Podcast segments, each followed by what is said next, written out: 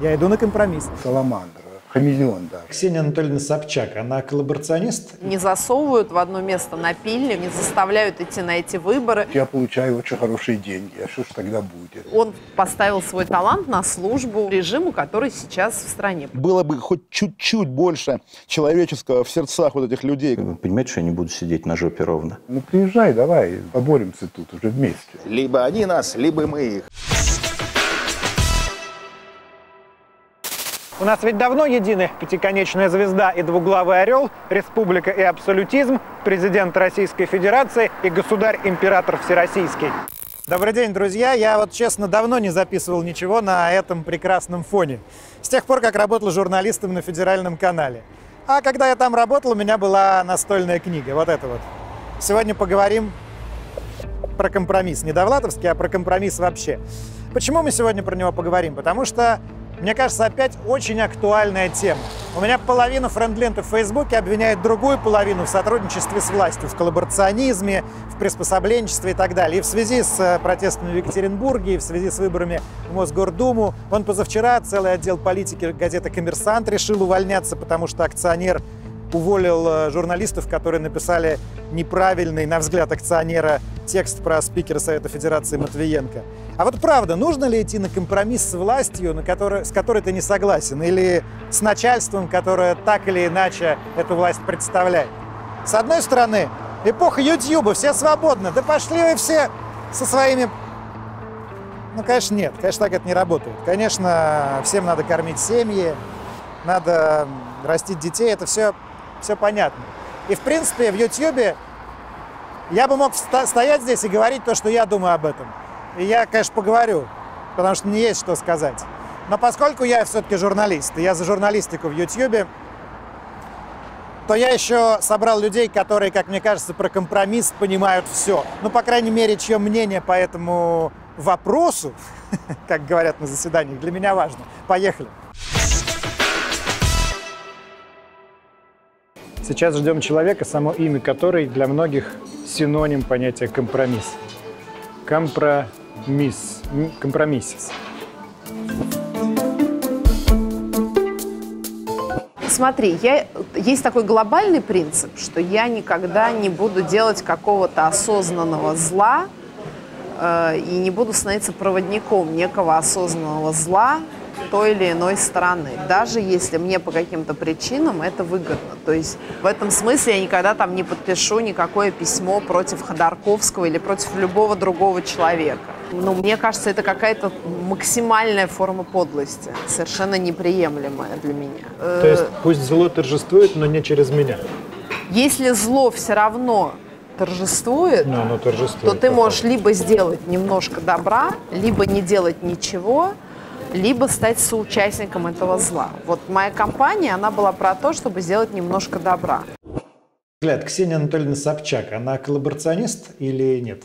Она, на мой взгляд, э, человек компромисса, но она точно не коллаборационист. То есть она не защищает действующую власть. У нее, у нее внутри э, действующей власти есть некоторое количество людей, мне лично крайне неприятных, а, к которым у нее эмоционально а, сильное притяжение вследствие вот там, так сказать, э, истории ее жизни, там, детских лет и так далее. Дядя Володя, дядя и Володя, дядя Игорь. Да, да, дядя Игорь, да. И ничего, и ничего с этим не поделаешь, это очень по-человечески можно понять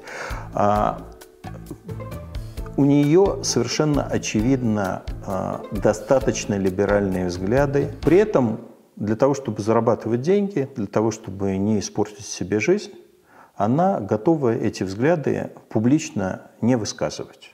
Небольшая пауза в разговоре про серьезные компромиссы. Они же бывают и несерьезные, бытовые, они нас всюду окружают. Вот ярким примером бытового компромисса обычно на телеке и в Ютьюбе считают рекламу. Но что мне нравится в Ютьюбе? Можно и рекламу здесь делать бескомпромиссно. Когда ты ее делаешь сам, когда ты ее стараешься сделать интересной для себя и для аудитории, и может получиться прикольно.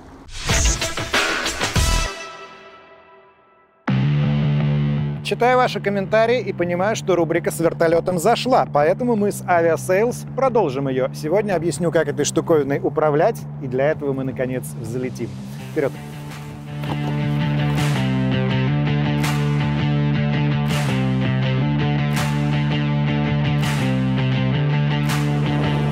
Вся сложность управления вертолетом в том, что нужно понять, как взаимодействуют три основных органа управления. Это рычаг шаг-газ. Если объяснять грубо, то это подъем вверх и спуск вниз. Это так называемая ручка циклического шага, она всем знакома, это больше всего похоже на обычный штурвал, как в самолете. Это крены вправо-влево и тангаж, то есть нос вверх, нос вниз. И педали, они управляют по курсу, поворотами правее и левее в горизонтальной плоскости. Ну, примерно как э, машина. В общем, если вы поняли, у меня заняты и обе руки, и обе ноги, так что я даже не могу найти дешевые авиабилеты с приложением Aviasales. Хотя там это сделать очень просто. Но руки все-таки нужны.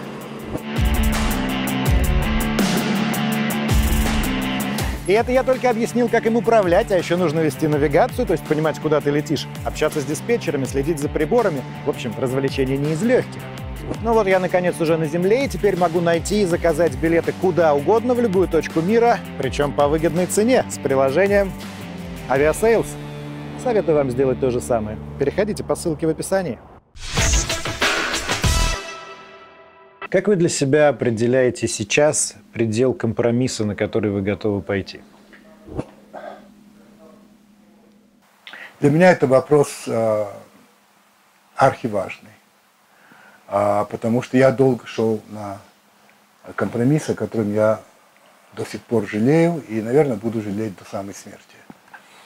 Я был советским пропагандистом, внешнеполитическим, очень удачливым, но после Чехословакии, то есть после 1968 года, э, трещина образовалась в моем идеологическом здании. И как я не старался ее заткнуть каким-нибудь образом, она все больше и больше расширялась. Я ее игнорировал. Я находил способ убедить себя в том, что нет, все равно все правильно, все хорошо и так далее. И в течение длительного времени я продолжал заниматься этим делом. И это, конечно, был абсолютный компромисс. Причем компромисс, основанный, я думаю, на самых худших э, вещах. Э, на опасениях, что же я буду делать без работы. И вот я получаю очень хорошие деньги, а что же тогда будет? Но, конечно, я себе так не говорил, понятное дело. Это я сегодня могу так сказать. Но наступил такой день, когда я просто больше не мог. Знаете, у меня был друг, вернее, у моего папы был друг, который отсидел 17 лет – в лагерях, а потом который жил у нас дома, когда папа с мамой уехали работать в Германию. И как-то он мне сказал, я был еще студентом второго курса, я желаю вам, он был со мной на «вы», русский интеллигент, я желаю вам, чтобы никогда не случилось так, что утром вы встанете, пойдете в ванную комнату, чтобы почистить зубы и побриться, и что вы, увидев свое отражение в зеркале, захотели бы в него плюнуть. Я никогда не забыл этих слов, и наступил момент, когда я понимал, что я близок к этому. И? и я бросил. Я ушел. А, я ушел из партии, когда это было не совсем модно. Я ушел с телевидения. Среда не состоит из черного и белого, и, к сожалению, а, это всегда вопрос степени компромисса, больше ничего. Вот, как ты ее определяешь? Ну, на ощупь на ощупь. С определенного момента э, только э, по месту и только исходя из конкретных персоналей и конкретной ситуации. Потому что э, закрыться можно в любую секунду, но тогда ты выпадешь из процесса, ну, скажем так, изменения окружающего пространства. Это абсолютно точно. В это сложное медийное время с огромным количеством технологий, двойных, тройных, четверных стандартов, твое, э, как сказать, твой аскетизм, я не знаю, там, или твое отшельничество никто всерьез не воспримет. Честно говоря, мне кажется, про тебя просто очень быстро забудут. В принципе, вы видите разницу между компромиссом, а, конформизмом и полноформатным сотрудничеством, как принято говорить, э, коллаборационизмом? В современном мире, то есть в современной России человек не может э, себя в полной мере назвать нонконформистом, там, и поскольку если мы говорим о таком такой полном отрицании всевозможных вмешательств государства, то человек, не, то человек должен прекратить вообще все всякие контакты э, с людьми, которые Ну, как-то работают, да, там у каждого есть знакомые каких-то в органах, э, чиновники, которым люди э, периодически звонят и просят помощи в каких-то бытовых вопросах и делах. Как вам кажется, такие термины, как, например, коллаборационизм, они применимы к э, современной российской ситуации? Или это все-таки слишком сильное определение, и оно имеет отношение к военной ситуации, там, к Германии во Франции? Да, 40-го я считаю, года? что именно так. Я не считаю, что а, сегодня это слово применимо. А какой ком- компромисс, э, конформизм? Конформизм, конечно. Конформизм, безусловно. Вы себя считаете конформистом? Нет. А кто такой конформист? Это человек, который просто бережет себя и а, никогда не пойдет против течения, ни в каком виде. Он пристраивается. Он э, такой, э, для меня, по крайней мере, ну, саламандр, хамелеон даже. Какая ассоциация с словом коллаборационизм первая? Да, конечно, оккупация и сотрудничество с оккупантами буквально. А отношение к власти как к оккупанту, оно, в общем, оправдано в России, в современной, и, ну, собственно, заслуживает права на существование. Поэтому слово коллаборационизм уже не сегодня появилось вот именно в этом значении. В коллаборационизме обвиняли, и я обвинял, и Кирилла Серебренникова, и Чулпан Хаматову когда-то. И, в общем, весь этот набор людей, в котором, да, есть Нюта Федермессер, тоже не сегодня она в нем появилась. Я, честно сказать, не хочу подробно останавливаться на истории в 43-м избирательном округе Москвы, где выдвигается Нюта Федермейстер и соратница Алексея Навального Любовь Соболь. Я просил об интервью и Нюту, и Любовь. И Любовь Соболь сразу согласилась, а Нюта Федермейстер сначала согласилась, потом передумала. И, честно сказать, я вспомнил историю своих компромиссов. Я, когда на них шел, я меньше всего хотел комментировать это публично и вообще это обсуждать, потому что компромисс — это дело такое очень интимное. Поймите меня правильно, это не наезд на Нюту, не обвинение и вообще не претензия. Я просто хочу сказать, что я это молчание понимаю. Может быть, я, кстати, понимаю его неправильно, но я его понимаю именно так. Где граница, до которой, очевидно, можно сотрудничать с, э, с властями, против которых ты выступаешь, а после которой уже нельзя? А, но нужно смотреть каждую ситуацию. Нужно смотреть, требуется от какая-то подлость или нет. И я считаю, что выступить в округе, а, где есть, где ты знаешь, что есть уже другой объявленный кандидат, сильный кандидат, который может победить в этом округе, а против Единой России, на стороне Единой России, я считаю, что это подлость. Скажите, то, что Навальный в 2013 году принял поддержку Единой России, регистрировавшись э, кандидатом в мэры, э, взял ли он на себя какие-то обязательства? Это коллаборационизм или конформизм? То, что он взял голоса муниципальных депутатов от Единой России. Я считаю, что он сделал правильно. В той ситуации, когда он был под уголовным преследованием, когда эта мэрская компания с его огромной поддержкой, что выразилось в том, что он набрался огромным отрывом второе место, и только из-за фальсификации Собянина не хватило там немного голосов до второго тура. Он не пошел на компромисс, он не сказал, что я поддерживаю Единую Россию, он не выступил ее представителем. Это фильтр, который организовала Единая Россия, он незаконен и преступен. Ну, я однозначно на стороне того, кто больше делает, кто больше приносит пользу. Мне вообще кажется, что здесь есть только одна сторона, где выигрывают избиратели и люди. И если власть начала удивительным образом вдруг конкурировать вот таким вполне честным и легальным способом, не вбросами, как они это делают всегда, а выставлением правильных, хороших, эффективных кандидатов, то как бы это конкурентные выборы. Ну, давайте представим, что они будут конкурентные, что там ничего не набросают и не сфальсифицируют. Но это хорошая, здоровая конкуренция, и я буду выбирать более эффективного человека. Это, конечно же, Ньюта Федермейстер. Чем же здесь бы- подлость? Вот твой мой вопрос. Ты употребила слово подлость. Я употребила слово подлость, потому что Собянин сейчас составляет своим живым щитом женщину, благотворителя, против которой нельзя сказать плохого слова. И я никогда не скажу, потому что действительно, как благотворитель, я ее очень сильно уважаю. Но вот он выставляет не член Единой России, он выставляет просто ширму перед собой. И я считаю, что это очень подло. есть конкретный как бы кейс, да, конкретная Ньюты, которая буквально помогает людям спокойно умереть в своем хосписе. И, в принципе, было бы хоть чуть-чуть больше человеческого в сердцах вот этих людей, которые отвечают за выборы, да, наверное, они бы просто подумали, ну окей, мы помогаем как бы вот этому хоспису, мы молодцы, Нюта хорошая, Нюта наш друг, мы не будем ее таскать как предвыборное знамя для своих совершенно уже не связанных со смертью утилитарных целей. Поэтому здесь действительно вопрос цинизма и, что называется, нежелания нежелание думать о вечном, буквально. Но он же Нюти не засовывают в одно место напильник, ее не заставляют идти на эти выборы, э, не приходит мэр Собянин, держа нож у ракового больного, и говорит, Нюта, либо ты идешь на выборы, либо он умрет раньше. Ну, давайте объективно на это смотреть.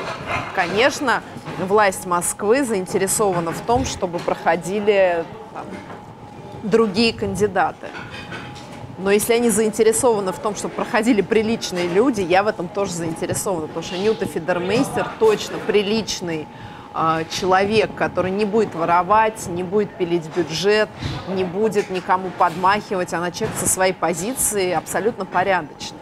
Я для себя этот вопрос решил еще находясь в тюрьме, когда, а, если вы помните, шла аналогичная дискуссия в отношении Чулпан Хаматовой.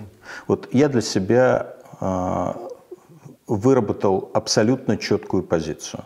Если ты не пытаешься вследствие этих э, поклонов, компромиссов с властью получить преимущество для себя лично перед другими людьми, вот если этого нет, то я считаю, что ты имеешь право э, делать свои оценки и поступать так, как тебе велит твоя личная в этом отношении совесть. Все обещания, данные Владимиром Путиным фонду «Подари жизнь», всегда были выполнены. Поэтому я буду голосовать за него. Она-то искренне думала, что если она делает это, условно говоря, для детей, то э, она это может делать любым способом, да, с любой властью, как сказать, да, и это, э, грубо говоря, морально разрешено, потому что речь идет там о здоровье детей, о которых мало кто заботится, в том числе и государство. А оказалось, что нет. Оказалось, Многие что так не думают. Так не думают и говорят, нет, мы либо... Это как у Шолохова, там, когда, по-моему, расстреливают какого-то белого офицера, сейчас не помню точно фамилии, а, один из его сотоварищей, который раньше был белым офицером, он вдруг поворачивается к солдатам и говорит, а вы как думали? Либо они нас, либо мы их. Там, середки нету. Ну, если мы до такого дойдем, мне кажется, это будет страшно.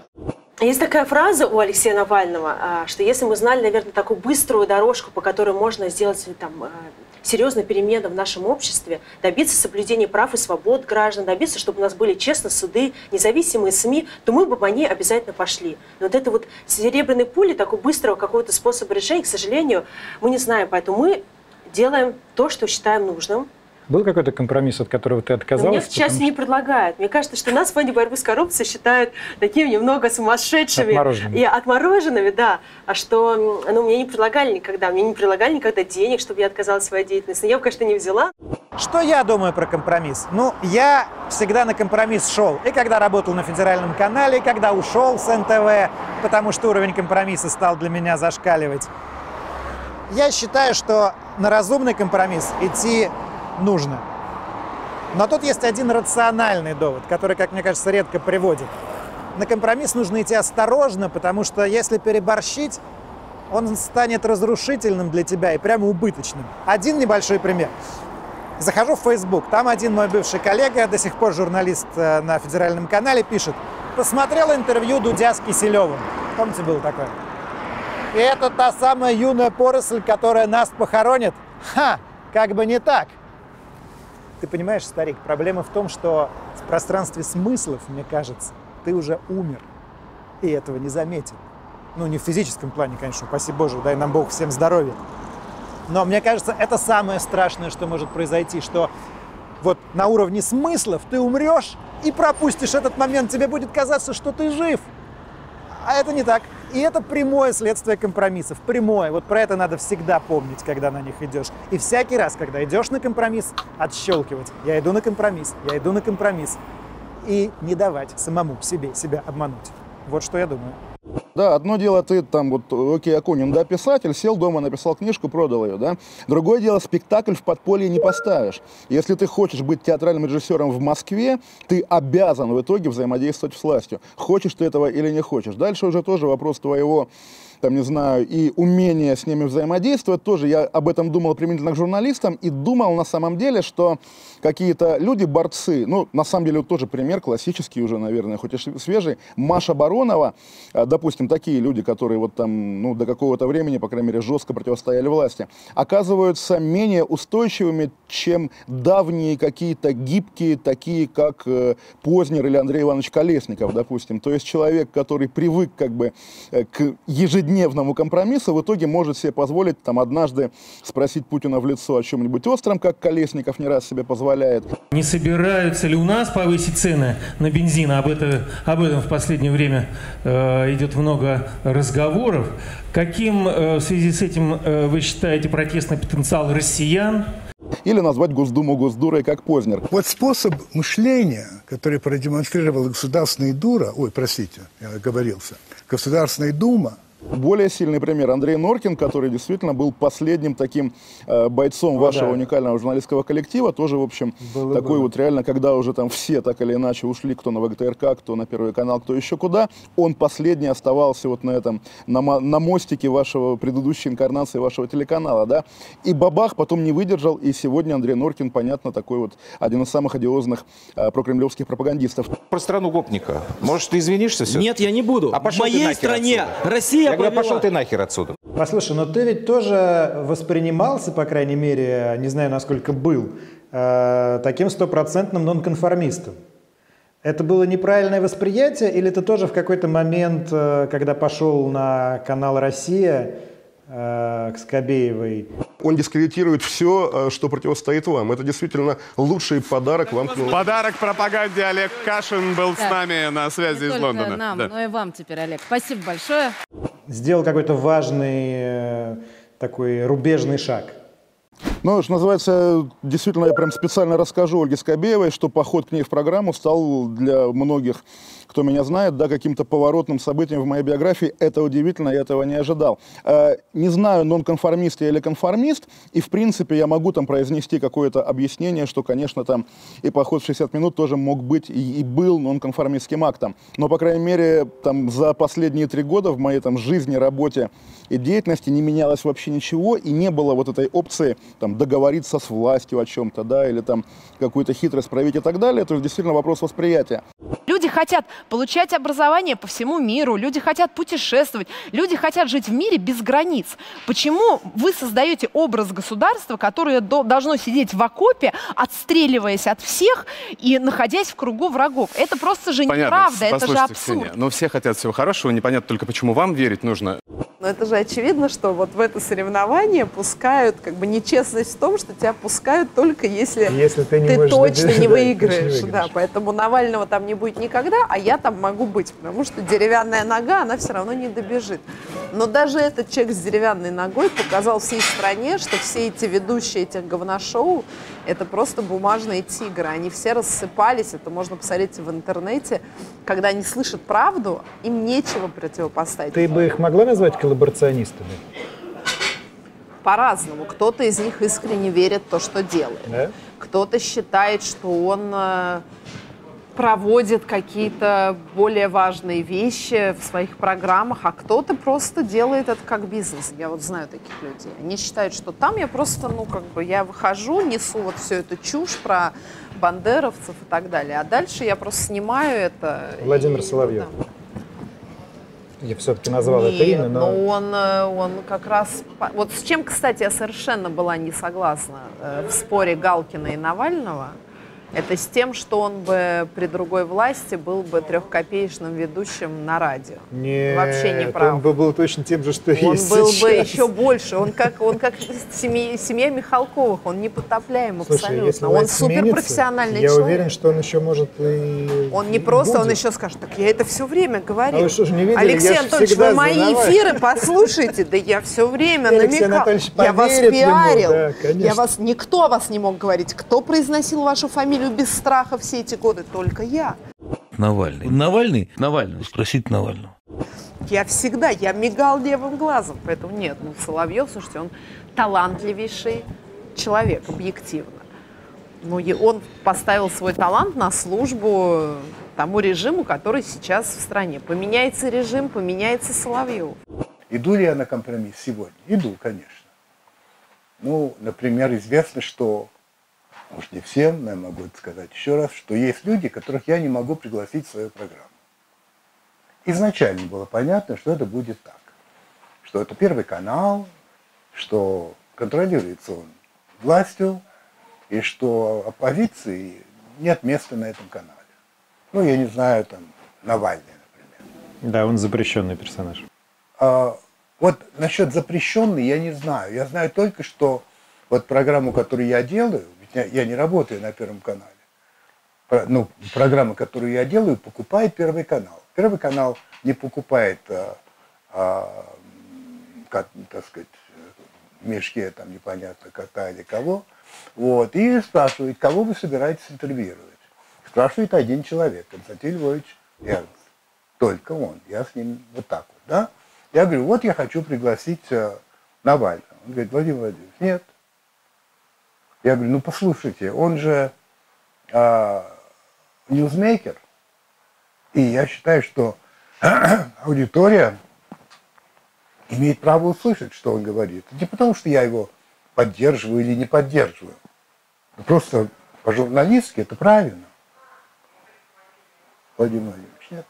Значит, я могу сказать, ах так, тогда я вообще не делаю программу, хлопнул дверью и ушел. И что? От этого лучше всем?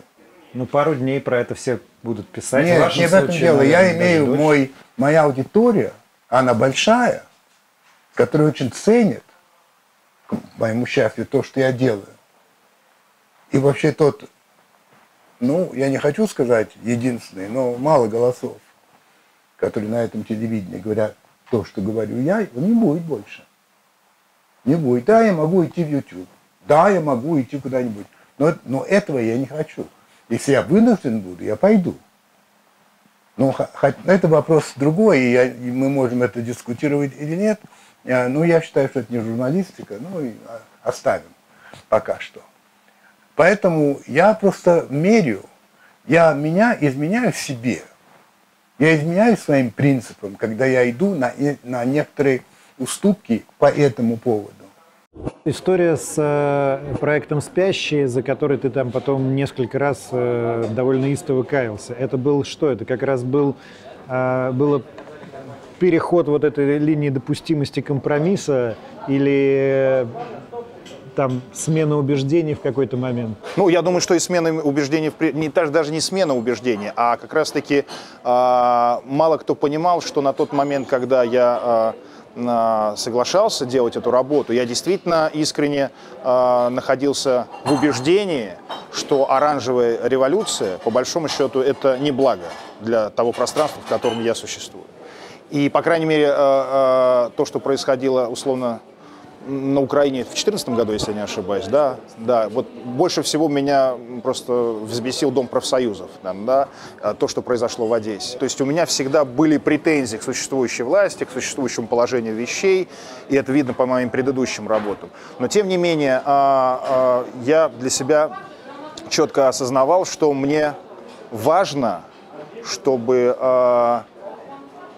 то пространство, в котором я существую, оно не превратилось э, ну, в какой-то бардак, в агонию там, или еще что-то. Наверное, я не до конца знал и, может быть, не знал всей информации о происходящем. И до сих пор, наверное, не знаю. Но когда ты создаешь, ну, условно говоря, там, да, а, даже не произведение, а акт, что ли, искусства, ты должен быть максимально объективен, хотя бы. Ты должен изложить и ту точку зрения, и эту. А если ты что-то навязываешь, да, если ты что-то, э, ну, скажем так, э, ну, будем говорить прямо, пропагандируешь, да, это, конечно, э, такой достаточно спекулятивный, что ли, метод, да, работы с аудиторией. Может быть, я даже не тот э, случай, да, и не тот персонаж, который вот прям взял и радикально стал думать по-другому, да, сделав это дело. Но то, что я понял, что э, компромисс – это очень опасная вещь, с одной стороны, и, э, с другой стороны, иногда в жизни крайне неизбежное, не необходимое, но неизбежное. Это я точно понял. Когда вас освободили, это подавалось так, что вы дали Путину какое-то заочное обещание политикой не заниматься, правильно? Нет, это было не так. Более того, а, что меня удивило, что э, даже Путин в 2014 году, когда его спросили это, он подтвердил, что нет, не было никаких обещаний. Я, когда решение принимал о помиловании, э, исходил не из того, что он может или не может, будет или не будет заниматься на политике. Это его выбор. Сейчас это совершенно никакой не секрет, и весь разговор, который шел, он базировался на том, готов ли я к тому, что я буду выслан из страны. Вот, собственно говоря, это для власти было критическим моментом в принятии решения о том, чтобы а, меня а, выпустить на свободу. Они не хотели меня видеть в России. А то, что касается принятия участия в общественной жизни, э, мало того, что я таких обещаний, естественно, не давал, так еще и в тот момент, когда, собственно говоря, э, я находился еще на борту э, самолета ФСБ, который меня транспортировал из Петрозаводска в Санкт-Петербург, и я еще был под конвоем, еще указ, как мы потом узнали, не был подписан. Я напрямую товарищу, который там меня сопровождал, сказал, что э, ну, вы понимаете, что я не буду в грубой форме, а немножечко сказал, сидеть тихо. А скажите, как вы сказали, это YouTube? Я прям сказал, вы понимаете, что я не буду сидеть на жопе ровно? Человек э, сказал, да, мы это понимаем. Я говорю, есть какие-нибудь красные линии, которые вы мне сейчас хотите назвать?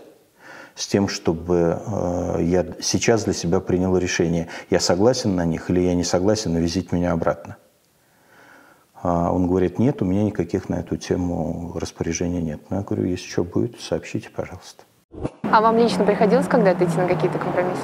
А, да, мне приходилось идти на компромиссы, когда я была членом общественно-наблюдательной комиссии и посещала московские тюрьмы. И, конечно, я там сотрудничала, ну, в таком смысле, как сотрудничала. Ну, например, пила чай вместе с начальниками э, тюрьмы Лефортово, да, и мы с ними беседовали. И потом, когда я заметила, что они меня обманывают, я сказала, что я не буду с ними пить чай понимаете? А, потому что когда ты занимаешься каким-то делом, за тобой стоят люди, которым ты хочешь помочь, а эти люди зависят. В данном случае эти заключенные зависели от начальников э, СИЗО. И поэтому я старалась как-то быть лояльной, я не высказывался, что я думаю, например, им, да, ну, в каких-то рамках. Но, наверное, я бы, ну, например, отказался идти Совет по правам человека, куда меня в свое время приглашали, потому что для меня было невозможно представить, что я сижу с Путиным за одним столом, вот этим огромным столом Большом Кремлевском дворце, я с ним разговариваю. Хотя, в принципе, если бы мне довелась такая возможность встретить Путина, я бы, конечно, стала с ним говорить о том, чтобы он, например, помиловал Олега Сенцова или Станислава Клыха, или там других э, украинских политзаключенных, Алексея Пичугина. Но это не сотрудничество, это возможность сказать президенту то, что ты, о нем, то, что ты думаешь. Вы замечали, что э, довольно часто к бескомпромиссности призывают как раз люди, которые ничем особо не рискуют. Например, Конечно. у них много денег, они живут за границей, Конечно. не зависят от Конечно. Путина. Конечно. И меня всегда это... Ну, ну, чувак, ну ты же ничем не рискуешь сам. Абсолютно. Я с вами совершенно согласен. даже я бы сказал, что это аморально. Если ты считаешь, что надо, ну приезжай, давай, поборемся тут уже вместе. Я им всегда говорю, вы знаете, раз вы переехали, то займитесь своей новой страной, вот там вот выступаете, критикуйте, там наверняка есть что. А уже Россию оставьте в покое, вы ничего хоть не делаете. Вот вы знаете, я говорил с Ходорковским про это вчера буквально по, по скайпу. Он согласился. Э, я с вами полностью согласен. Я говорю э, вот тем моим знакомым, коллегам, э, союзникам, которые призывают вот к такому жесткому поведению, я им говорю ровно это же самое. Ребята, в нашей стране самое отвратительное самодержавие, вот такое вот самое отвратительное самодержавие, оно продолжалось несколько веков и продолжается по сегодняшний день с очень короткими перерывами. вот вы что хотите людям сказать? что они должны всю свою жизнь прожить э, голодая, если у них нет возможности, как там у вас, у меня, зарабатывать без компромисса с властью. Нет, я этого сказать не готов. Вот смотрите, вот этот страх, что я поступлю по совести, но завтра останусь без работы, мне нечем будет семью кормить. Да. Он очень понятен, наверное, всем. Конечно. Я через это тоже проходил и сейчас отчасти прохожу. Конечно, конечно. А что бы вы посоветовали, опираясь на свой опыт людям, которые не популярны, неизвестны, как мы с вами, живут не в Москве, понимают, что не могут ни на что повлиять, но внутренне не согласны с происходящим. Насколько этот страх оправдан, по-вашему? Или, знаете, как э, открыва- закрываются одни двери, обязательно открываются другие? Я думаю, что этот страх абсолютно оправдан. Считаю, что люди, которые, несмотря на это, идут на конфликт, а для меня это люди а, высшей пробы, а, вызывающие у меня восхищение, а, потому что, по сути дела, в нашей стране сегодня а, им некуда повернуться. А, Обращаться там в суд куда-то, Ну, это смешно. Вот. Поэтому, и, конечно, их могут просто совершенно не то, что физически уничтожить, но фактически лишить всего. Вы верите в теорию малых дел? И верю, и не верю. Э, С точки зрения того, что малые дела могут привести к изменению этого строя, нет, я не верю.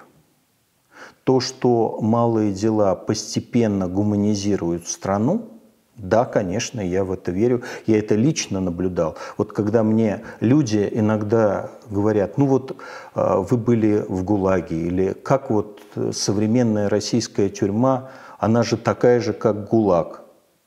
Я говорю, ребята, вы просто не понимаете, что такое ГУЛАГ.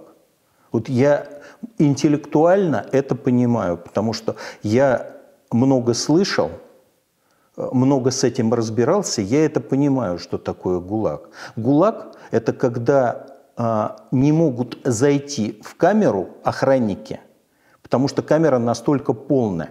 ГУЛАГ – это тогда, когда дежурный по камере решает сказать ему, что у него в камере человек умер, и тогда труп заберут из камеры. Или не говорить, что человек умер, и тогда а, паек лишний достанется. Вот это ГУЛАГ. Ну, давайте возьмем Алексея Навального, да, оппозиционера. Конечно, то, что он делает сейчас, э, он бы уже давно сидел в ГУЛАГе, да, в советское время. Э, То, что он сейчас делает, да, в этом смысле. Но он все время находится в зоне риска. Ну, давайте возьмем Бориса Немцова, которого убили. В советское время я не помню, чтобы, чтобы вы так вот жестоко убивали противников власти. Пожалуйста, арест э, Анастасии Шевченко, да, она не сидит в тюрьме, она под домашним арестом. В советское время, насколько я помню, если я не ошибаюсь, не было такой просто меры пресечения, как домашний арест. Да? Но, в принципе, вот моя мама а, сидела э, в, тюрьме и потом в ссылке за то, что она издавала за границей книги. Да, сейчас за то, что а, из- советские, российские писатели издают какие-то книги, их еще не сажают. Конечно, мы не можем сравнить на 100%, но мы приближаемся к этому. Большинству людей в России нечего терять. Они живут э, с зарплатами по 15 тысяч рублей.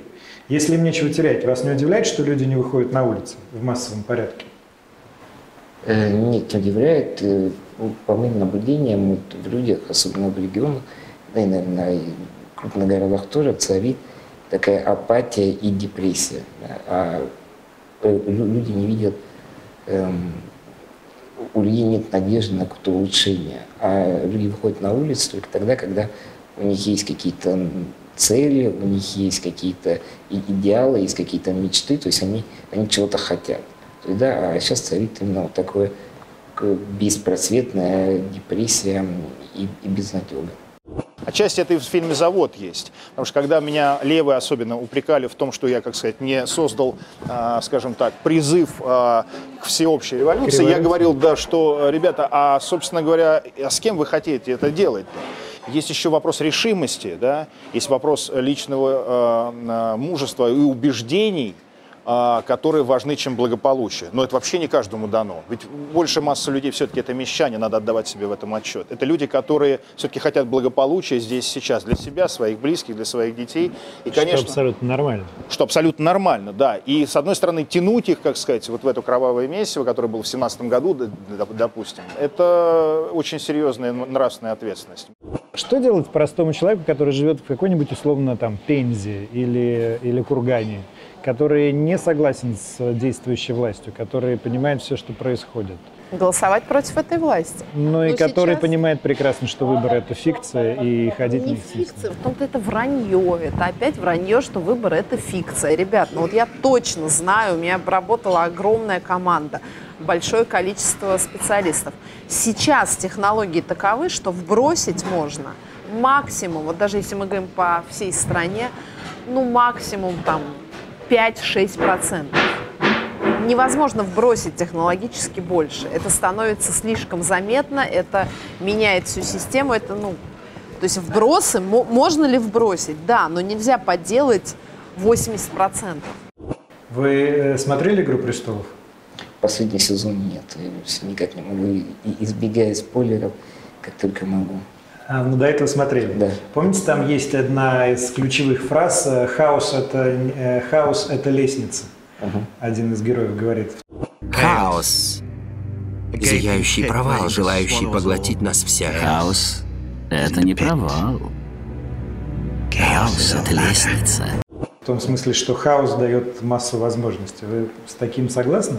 Хаос это, это опять же, это есть какая-то надежда. Да? Вот самое, мне кажется, ужасное, что есть сегодня в нашей стране, как я сказал, это вот такая обреченность, которая, которая убивает э, в людях любые попытки что-то изменить. То есть, а в хаос это когда есть простор и место для действий. Главное, чтобы там вокруг меня была комфортная ситуация. Это нормальное стремление. Конечно. Но одни люди э, ради этого идут на прямые подлости. Среди наших с вами коллег их много, не буду да, называть. Не, немало. А, которые там готовы мочить своих, кого скажут, ну, просто абсолютно, зарплату платят, все хорошо. А есть все-таки люди, которые от этого пытаются уклониться. Есть. Вот вам кажется, каких больше? Вы понимаете, мы не очень-то знаем тех, которые пытаются от этого уклониться. Это правда. Они не становятся известными. А вот те, которые подлые, они становятся известными. И вообще я считаю, что злодеев, монстров, подлецов в мире меньше, чем обыкновенных людей. Просто обыкновенных. И что э, обыкновенные люди совершают злодеяния. В этом их могут убедить но они обыкновенные, они не злодеи. Посмотреть на Советский Союз а, времен репрессий, конечно, большинство верило, что это враги народа. Конечно, они кричали вот смерть и так далее, но не потому, что они злодеи. Они были убеждены, их убедили в этом. И, конечно, люди, которые в Германии поддерживали Гитлера и голосовали за него, не потому, что они подлые или что они монстры, потому что их убедили, что он спасет Германию. Э, в этом смысле жизнь намного сложнее. Когда все объясняется тем, что человек вот злодей, ну это просто, ну злодей, злодей, ну так чего? Тазики таким родился. Это, понимаете, да. А на самом деле все мы намного сложнее. Вот я всегда в этих случаях говорю, почитайте Достоевского. Ну, он все это написал, все ясно там. Один и тот же человек э, и герой, и подлец главные злодеяния совершают не монстры и злодеи, потому что их меньше гораздо, а просто мы с вами, обыкновенные люди. Это редакция. Ставьте лайк, пишите коммент, предлагайте тему для историй. Еще одно скажу про компромисс. Последнее. Цитата.